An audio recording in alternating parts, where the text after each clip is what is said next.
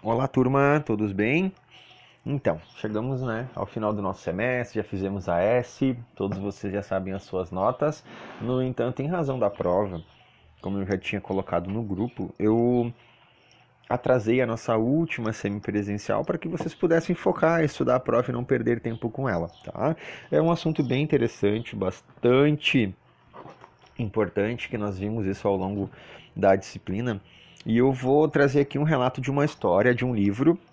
Tá? O nome do livro chama-se 500 Gramas de Vida, né? A luta dos bebês prematuros pela sobrevivência. A autora ela é uma gaúcha né, de Caxias do Sul, chamada Thaís Lázari.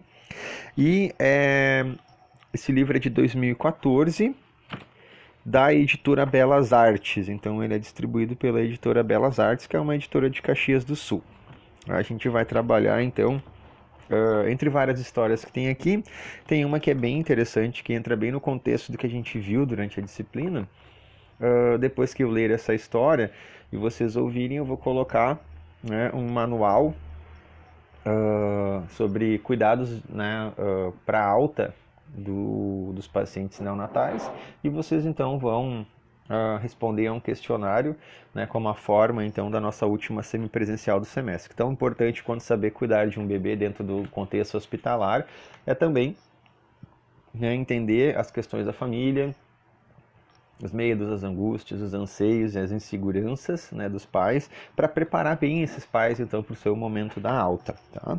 Então o nome, né, o título desse capítulo, uma história bem curta, bem rápida, chama-se A Bebê que não estava nos livros médicos. Né? Eu não vou uh, deixar de falar os nomes das pessoas porque eles estão no livro e são de conhecimento público então. Né? Então, Lígia Regina Kenfer ainda se assusta quando o telefone toca. O barulho do aparelho a transporta para a UTI neonatal. É como um fantasma, uma cicatriz. Os olhos claros de Lígia alcançam tons avermelhados para falar de sua Júlia foram mais de 100 dias na UTI neonatal, período que ela e o marido Humberto chamam de quatro meses intermináveis. Na vigésima semana de gestação, que, uh, que havia chegado para ela aos 40 anos, o ultrassom de rotina foi interrompido pelo médico instantes depois de ele dizer o peso do bebê, 400 gramas. Sem explicar o que acontecia, ele pegou o telefone da sala de exames, Diante de Lígia deitada na maca, ansiosa por notícias da primeira filha, disse a um interlocutor: Temos que internar. Vamos ligar para o médico dela porque ela vai perder o bebê. Sem prestar atenção ou ignorar a dureza das palavras, o médico continuou: Vamos salvar a mãe, porque essa criança está perdida. Aturdida com o que acabara de ouvir, Lígia tentava concentrar-se nas explicações médicas. O exame, segundo ele, mostrou que a criança, ela se chamaria Júlia, não crescia num ritmo normal. As duas artérias do cordão umbilical que levam nutrientes e oxigênio para o bebê mostravam-se comprometidas. Uma delas estava completamente obstruída, a outra apresentava um fluxo muito abaixo do ideal. O, diagnóstico era contundente. Viver, para Júlia, não era mais uma possibilidade. Lígia e Humberto permaneceram no hospital por 72 horas, esperando a morte da filha dentro da barriga. Humberto entrou em uma espécie de modo de batalha, a maneira como lida com situações de estresse. Tentou buscar a opinião de outros especialistas. Queria ou reverter a situação ou encontrar a melhor forma de contorná-la. Não teve nenhum retorno positivo. No hospital, Lígia recebeu a visita de uma amiga, que por colegas de trabalho soubera da perda de Lígia. Da amiga, Lígia não recebeu flores, mas uma sessão de maquiagem. Dentro da bolsa, a amiga carregava uma necessaire. Começou a arrumar Lígia na tentativa de fazê-la sentir-se melhor.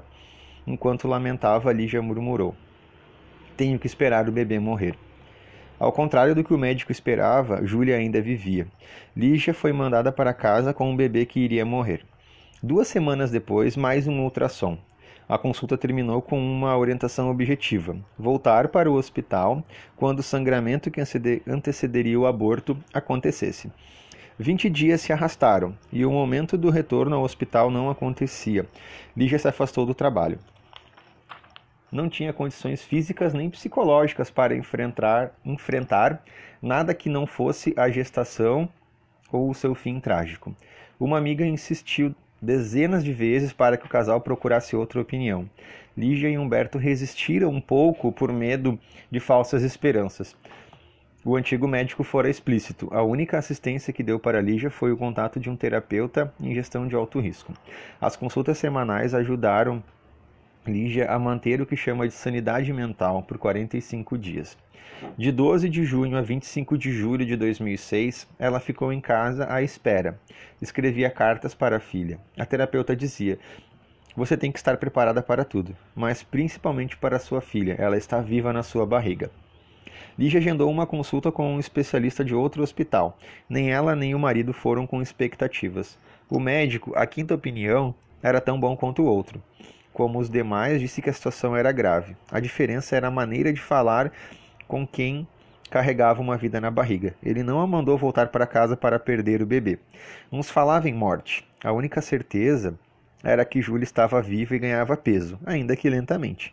O médico chamou uma colega para acompanhar o casal. A médica que deu um sopro de esperança para os pais foi a mesma que, anos atrás, acompanhara Lígia em sua primeira gestação, fruto do primeiro casamento. Lígia tinha 35 anos e, em uma situação rara, contraiu adenovírus, né, um grupo de vírus em geral que causam doenças respiratórias.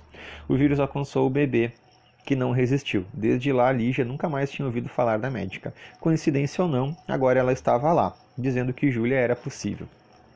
Os médicos alertaram Humberto e Lígia sobre a complexidade de ter um filho prematuro extremo. Em casos assim, as chances de não dar certo são muito maiores que os resultados positivos.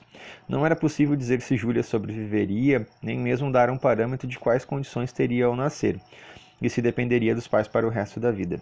O cenário era o pior, e eles se prepararam para viver o pior.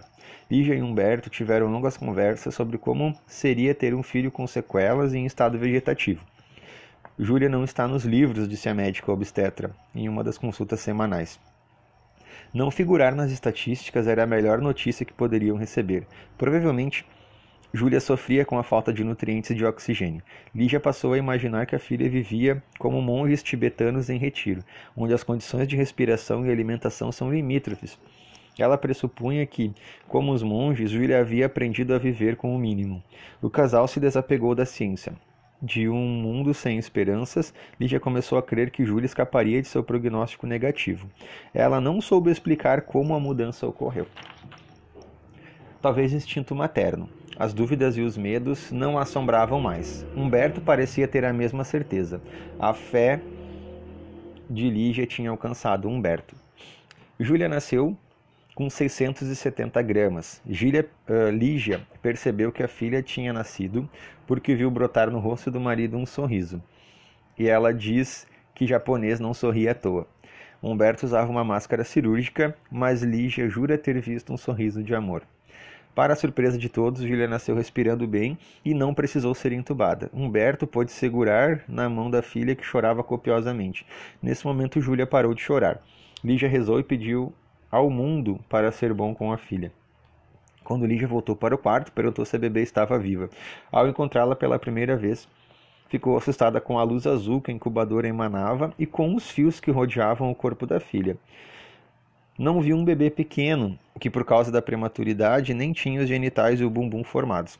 Como poetizou Manuel de Barros, a beleza está nos olhos de quem vê. Lígia viu encanto dentro da incubadora. A presença e o amor dos pais, disse um neonatologista, fazem diferença na evolução do bebê prematuro. Humberto ia cedo para o hospital, voltava na hora do almoço e no fim da tarde. Na época em que Júlia ficou internada, ele estava desfazendo uma sociedade saindo de seu escritório de advocacia, o que dava mais autonomia sobre os próprios horários.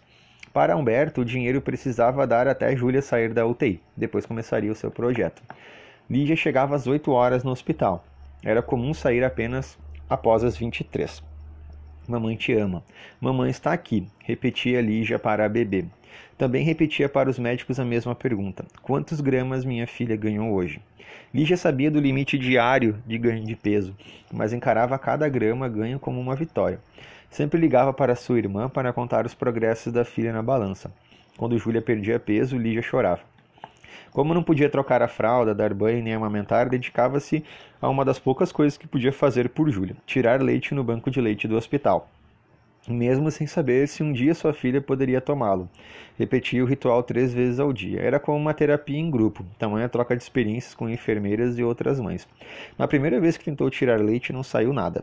Na segunda saiu um pouco, no terceiro dia aumentou. Logo tirava uma mamadeira cheia. O leite diminuía conforme seu estresse aumentava. Nos primeiros 15 dias, para os médicos, são os mais delicados na vida de um recém-nascido prematuro, mas foi com quase um mês que as surpresas apareceram. Lígia chegou ao hospital para comemorar o primeiro mêsversário da filha na UTI. Comemora-se cada mês que a criança passa ali. E encontrou Júlia entubada pela primeira vez. A equipe médica tentara dar leite para a menina, mas a barriga dela havia inchado. O raio-x nada indicava. Para saber o porquê, apenas com cirurgia. Os médicos descobriram que o intestino de Júlia havia feito uma dobrinha, bloqueando a passagem da comida. Era volvo, uma doença que pode acometer até adultos. Na cirurgia, colocaram duas pontinhas do intestino de Júlia para fora. Havia o risco de necrose, que se confirmou em 48 horas. Júlia voltou para a sala de cirurgia e saiu de lá sem dois terços do intestino. De prematura extrema, Júlia passou a ser uma criança doente. Como seria a vida dela naquelas condições? Os médicos não sabiam responder. Por vários dias a bebê evacuava um cocô verde, certas vezes as fezes vieram com sangue. Fazia parte da recuperação, diziam os médicos. Lígia perguntava um pouco e não procurava nenhuma informação no Dr. Google.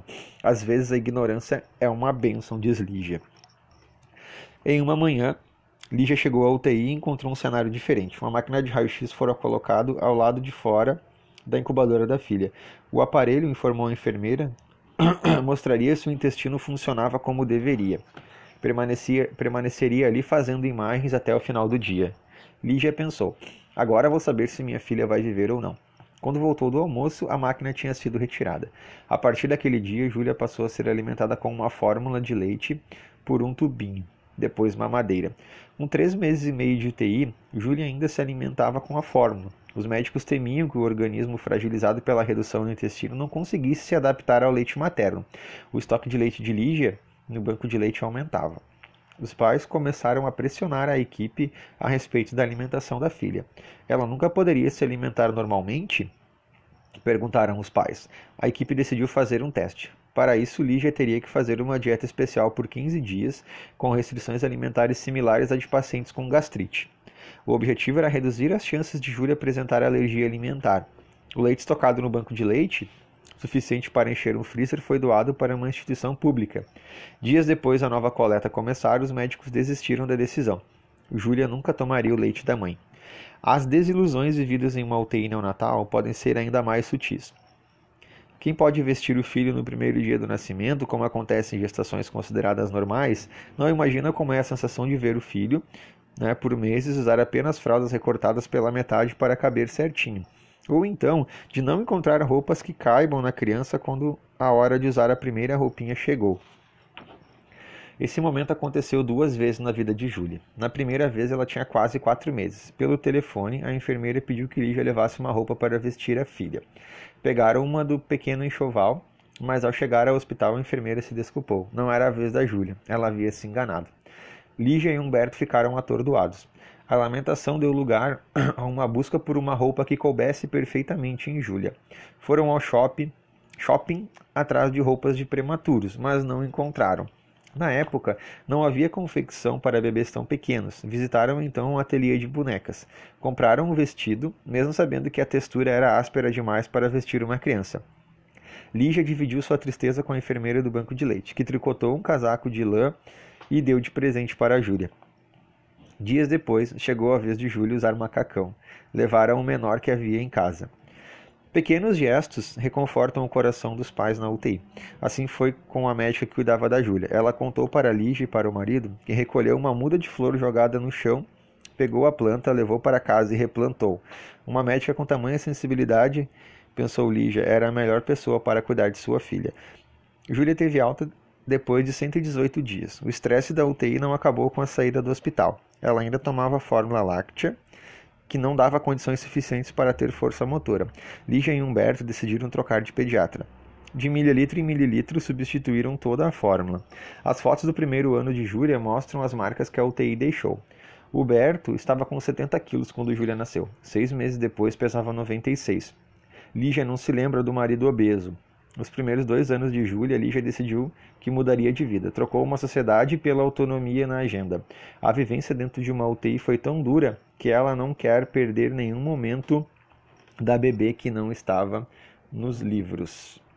Então essa é a historinha, né, da nossa bebê, da Júlia, e eu vou colocar essa história para fazer uma breve introdução e aí vou colocar também um material, como eu havia dito, uh, para vocês lerem de recomendações, né, que são do Ministério da Saúde para alta, né, dos pais para alta, e vocês vão uh, trazer algumas questões, né, como se vocês fossem traçar um planejamento, né, de alta para esta paciente, para a Júlia, né? Pensando em todo o contexto, não somente no paciente, mas nos pais também. Então eu vou deixar isso lá no aula e vou deixar um prazo né, mais estendido para que vocês possam estar postando. Meu muito obrigado, até a próxima.